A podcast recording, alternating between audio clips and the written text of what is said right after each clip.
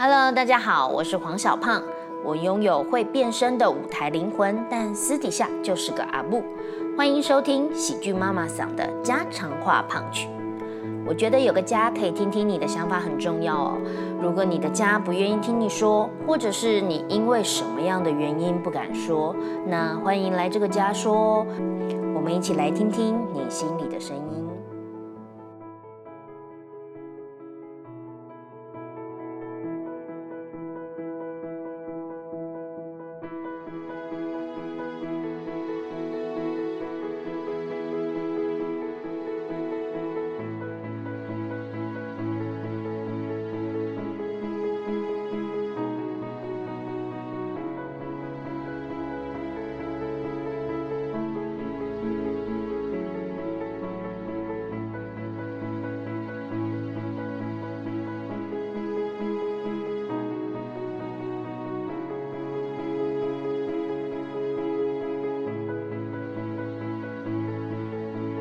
我是黄小胖，我是小美。今天我们想要聊到的话题呢是底线。我觉得每个人可以都把自己的底线拿出来聊，是一件非常非常重要的事情。每个人如果都拿底线，我觉得就跟酸民一样，一直在网络上放炮吧。没有啊，是因为互相容易踩到底线才会互相放炮。可是如果我们比如说。好朋友坐下来的时候，哎，其实你跟他讲说，哎，我其实蛮不喜欢一些事情的。可是聊底线不就是会马上就进入到话题很沉重严肃的那一面吗？但你不避讳这件事，老实说，老实讲，我真的不避讳这件事。你可以，你可以多严肃你就怎么样走的一个人，怎么样？你不怕严肃这件事？我不怕严肃，不怕冲突，不太怕这些东西啊。这就是一般人怕的点啊。好，所以今天要聊底线，那我们先来聊聊底线跟原则有什么差别啊？我觉得底线是一个带有愤怒的事情。哦，就是我会我会有情绪的东西，就是可是原则不会，因为原则它很中性，就是说其实这个人这个人他可能对某一件事情，他就是觉得说他应该要这样做，可是底线不是哦。底线是在那个应该之后还有很多忍耐，然后到最后一刻突然间会爆的那一种，叫做底线。所以你可以踩了很多次的原则之后才会到底线。哦，我原则其实老实讲，有趣的是我的原则是超松动的，我的原则是超好松动。长远的事情我常常可以有很多的调整，因为我觉得呃大方向。可以定好之后，我们可以有很多可以讨论的空间。可是我对于底线，就是那些很当下、很没有空间的事情，我就会抓得很紧。就是家人，一般的人你不会关心他大便，对啊，我不会啊，我怎么可能去关心我的员工有没有大便或者什么？可是我会关心我的家人，因为家人是有关健康的。你希望他可以跟你很长远的相处在一起，你希望他身体不要出状况，因为。那个东西都会让你觉得心痛啊，或者是会让你觉得啊，其实会舍不得。可是如果底线是在别人身上，不就是一个呃，你没办法控制的点吗？我不会想控制它，但是我会想承担它。就是当如果这件事情不是那个，就是我不能说它应该发生怎么样，而是说这个东西是会让我看到它可能会有的不好的。影响的时候，那我宁可这件事情就是我去承担，就是比如说监督的角色，然后这些东西回馈给我，就是啊，可能会让我失望，可能会让我生气，可是我还是会持续去做它。他照三餐关心我们的吃饭、大便、上厕所、喝水。我相信眼前的听众一定没有办法想象，原来小美是某一种形式的恐怖情人，这也很恐怖吧？我觉得这真的就是我说的，呃，是不是用那个方式去诠释？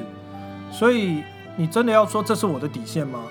呃，我常常觉得底线是可以，呃，不可以不管的。可是你说我能不能真的都不要管？其实是可以的。啊，所以其实这个东西到底是不是那一条底线？就是说啊，你这样子我就一定会怎么样？我一定会？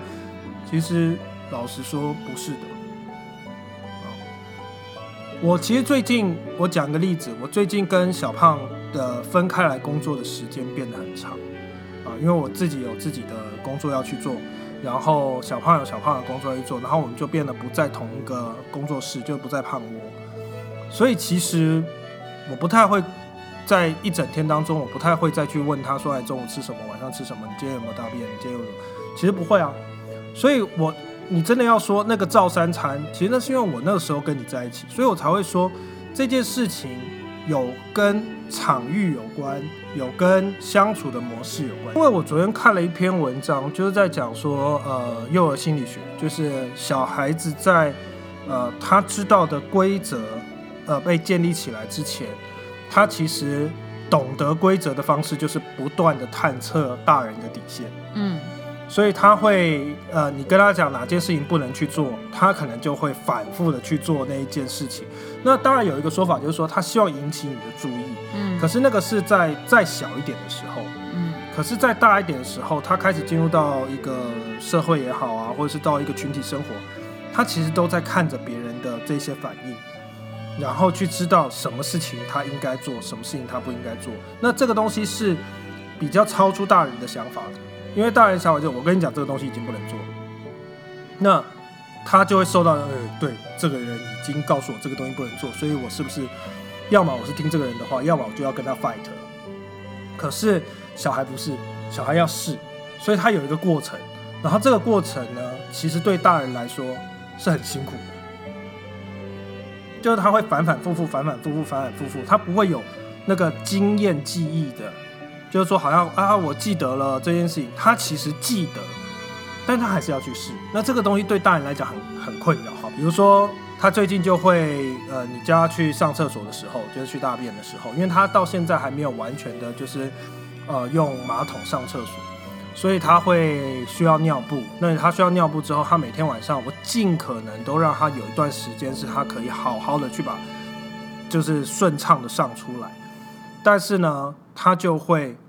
用各种的方式，啊，我出来拿下玩具，然后出来拿几本书，然后我出来抱一下妈妈，然后就是这样反反复复。然后可是呢，其实这些事情呢，两件事，第一个他要去逃避，他坐在呃，他就是自己一个人在那个房间里头，那个他觉得比较无聊、没有互动的时光。那第二件事情呢，就是他在试探你的底线。因为当你跟他讲，你越跟他讲说你不要这样跑来跑去拿玩具，他有的时候那个调皮脸就会出来。就是你讲到第二次、第三次的时候，他就会这样偷偷摸摸的走出来，然后看看你，然后赶快冲去拿玩具，然后又冲进去这样子。那这件事情他就会触动我的，他挑战我的底线，也真的就会触动到我的底线。因为我觉得这种呃刻意试探里头，它其实带有。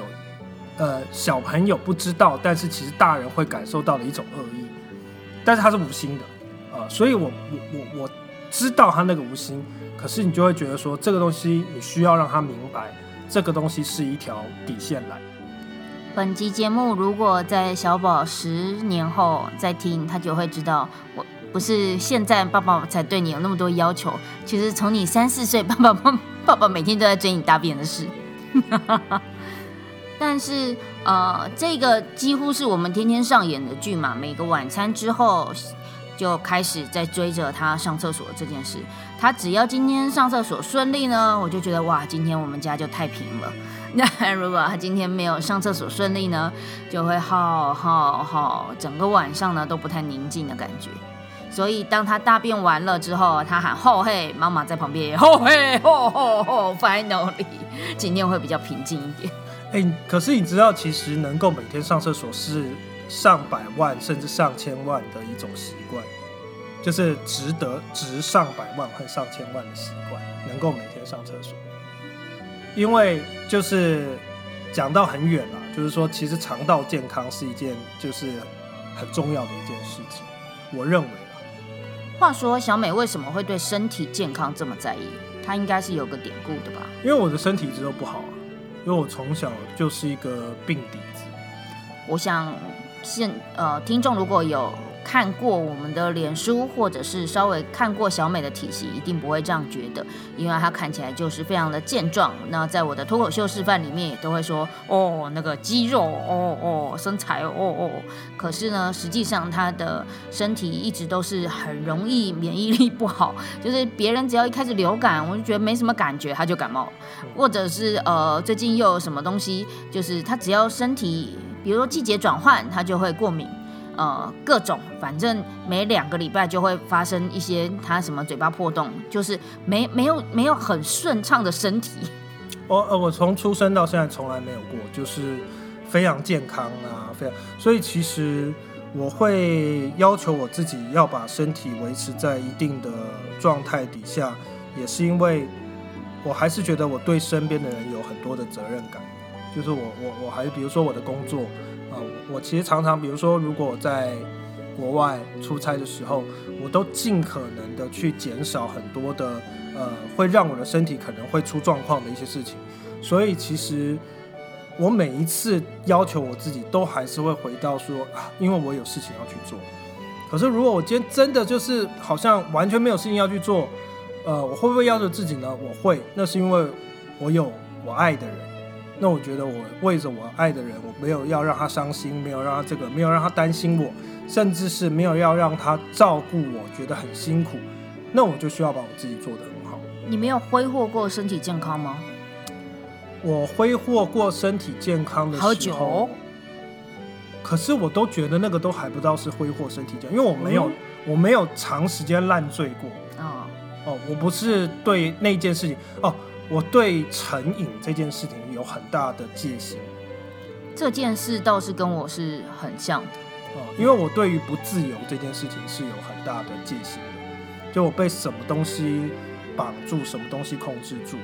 那我觉得我不会，因为毕竟这么长时间可以跟就是不那么健康的身体做相处，我没有那么恐惧跟那么讨厌疾病。就我不会说一来，然后我就觉得很慌，我一定要他赶快好，我一定要他走。我没有，我还是会用我知道的方式去跟他相处。可是我也会去想，就是说啊，其实这个东西，比如说现在有小宝，然后小胖的工作很忙，所以我如果没有照顾好我自己，家里就损失了一个其实可以就是帮助家里做很多事情的一个一个，你说战力好了，就是突然就少了一个战力这样子。所以这件事情才是我一直思考的那个底线。其实我的身体是蛮好的，就是打小就比较不容易感冒，然后也比较没有那么多有的没的的状况。我基本上住在医院的经验就是生产。哦，但是小胖有一个东西比较特别，就是小胖呢常常是呃不来则已，就是一来就会就是。到达一个巅峰，就突然间就倒下来，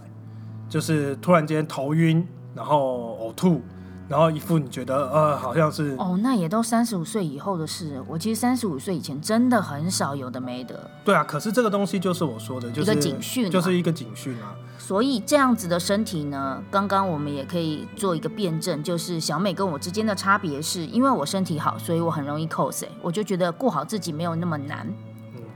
那。呃，可是小美觉得顾好自己很难，然后如果她在顾好自己呃之余，就会觉得有时候你你就会是这样子啊，哦，我如果有你这种天分哈，我就不会怎样怎样怎样，就是会有这种心情会跑出来。所以她看到我们这些身体好的人就在那边挥霍身体健康的时候，她当然就会有一点不甘，甚至有一点就是。碎念唠叨，我觉得那个是一个很很正常的心态，毕竟我也会有。我看着别人拥有我没有的，然后可是他却呃挥霍的很很开心的时候，所以我能够理解他的这个想法。但是刚刚有聊到一个点是，当时啊我有说到在脱口秀上面就有说到小美的自律，倒是我很欣赏的，因为我本身呢也算是某种程度自律的人。我们对于工作的热爱都是 算是自律来的啦。就是我们可以成为自由接案者，就是我们自己会分配。那也你能够自律，那个也代表说你自己能分配，也代表你其实不太喜欢人管。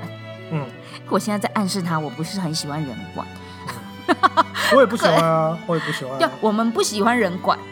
但是我们为了为了不要人管，我们就只能寻求自律，就是我自己把事情安排好，对，然后你你不要管我几点做这件事，这样子，或者是几几分几秒哪个时候等等之类的。我是可以两点钟睡，然后早上六点半起来写稿。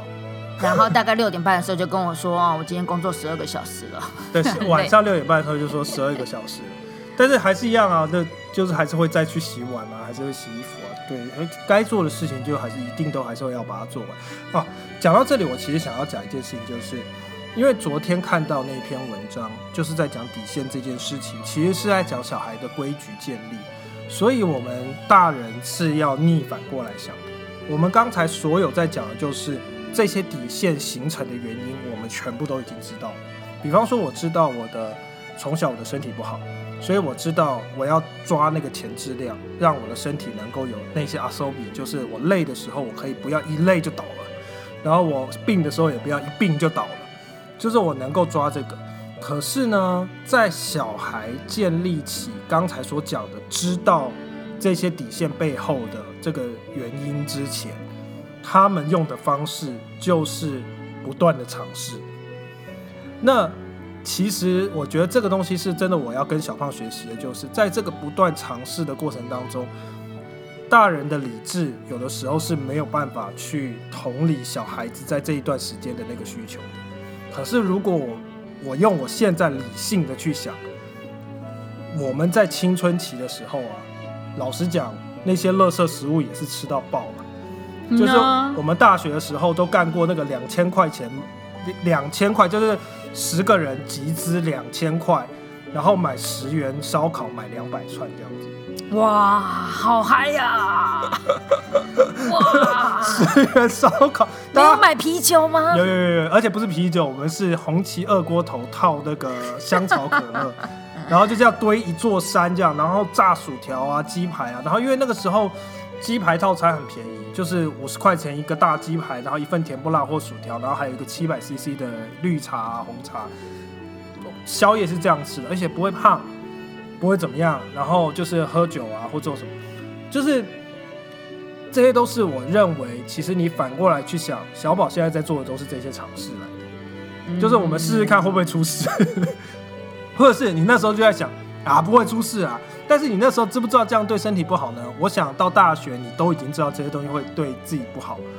可可是人性就是要去尝试过之后，然后吃到一点苦头，他才会回到一个比较正规的路上。这个比较像是我可能的教育方案，就是我会让他尝试在我容许的范围内，除非我眼睛没看着他，那我就直接跟他说 no。如果我眼睛看着他，我当下没有别的分心的事情，我就会看着他犯错，然后再导导致到最糟糕的状况之前，让他有感觉到一点点痛，然后跟他说 see see 这样子。可是小美大概就是在那之前，那她的容忍度比我还再低一点点。嗯，因为我我是一个比较容易呃，你要说悲观吗？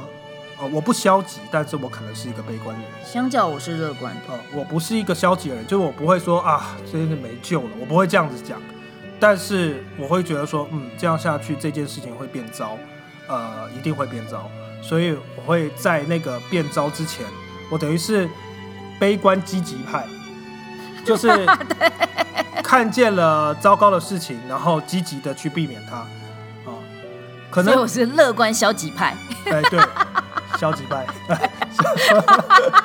消极派，我没有讲脏话，我没有讲脏话。乐观消极派。哦，对，所以其实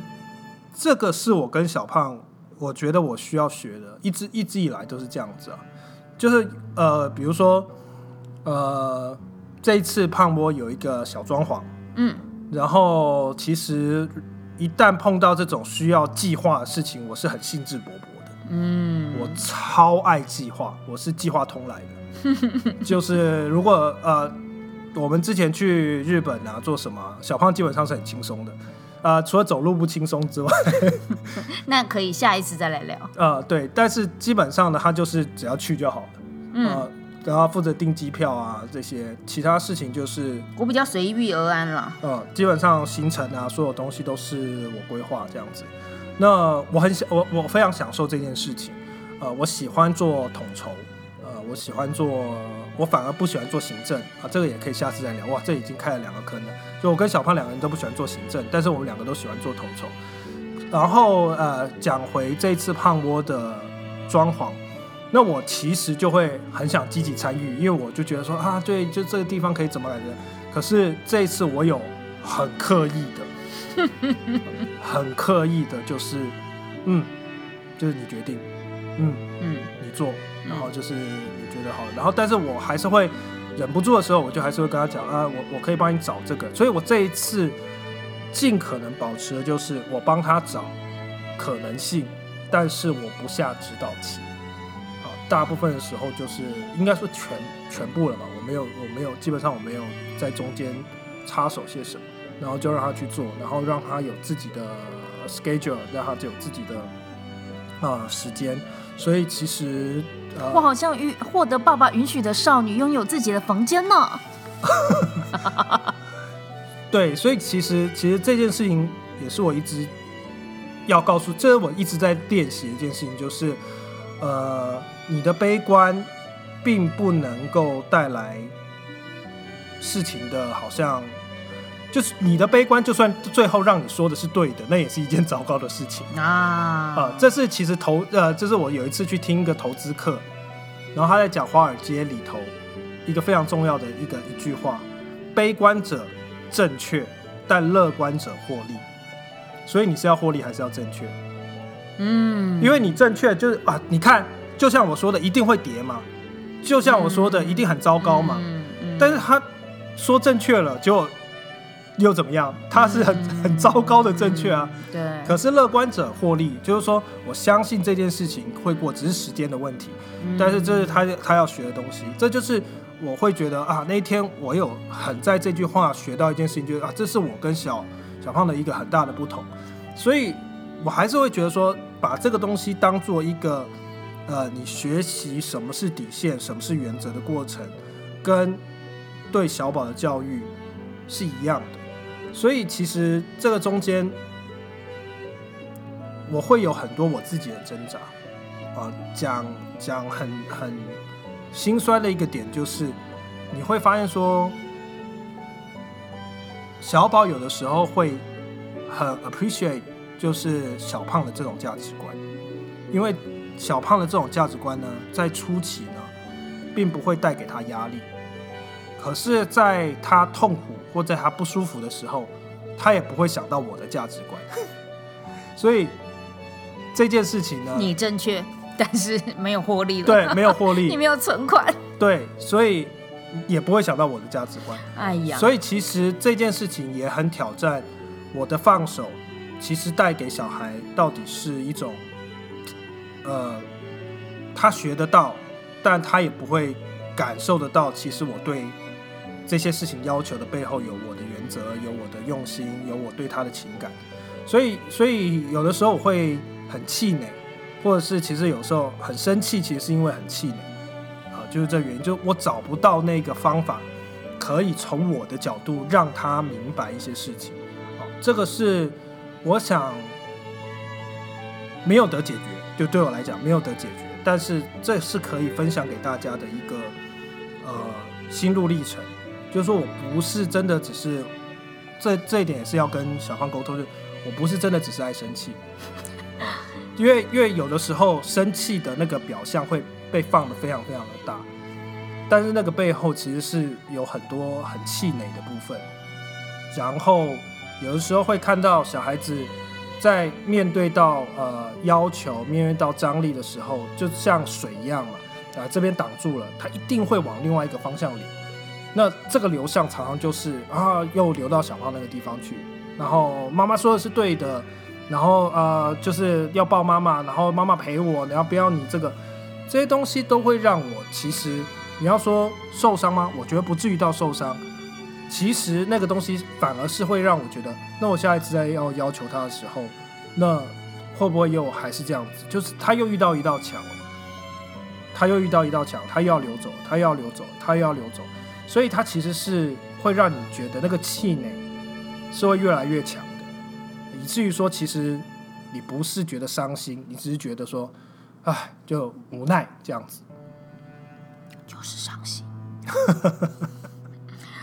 可是父母对孩子爱本来就是这样啊！你既然你付出了，你还是会去期待他跟你说一句爱你，或者是要你，或者是呃什么东西都想到你。那呃，可是这个东西小美就只能一直 努力，毕竟我真的跟他相处很久很久，那我也存了很多。那我们有一个比较有趣的反面是说，我呢其实如果相凶起来的时候比较凶，因为我没得妥协，